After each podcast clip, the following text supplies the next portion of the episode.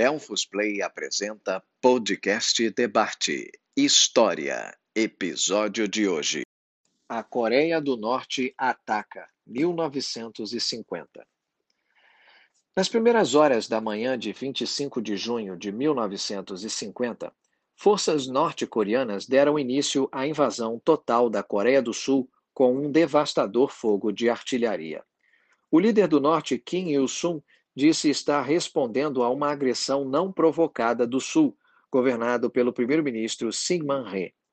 O tamanho da ofensiva, no entanto, era uma clara evidência de uma campanha longamente planejada visando a reunificação da Coreia.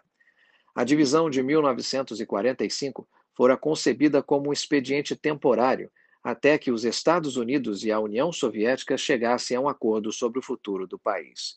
Dois governos distintos haviam surgido, ambos reivindicando a legítima autoridade sobre a Coreia. Os comunistas governavam o norte e no sul, uma ditadura corrupta e impopular era apoiada pelos Estados Unidos. Washington, que não podia admitir que sua criatura fosse destruída, estava em uma posição única para agir.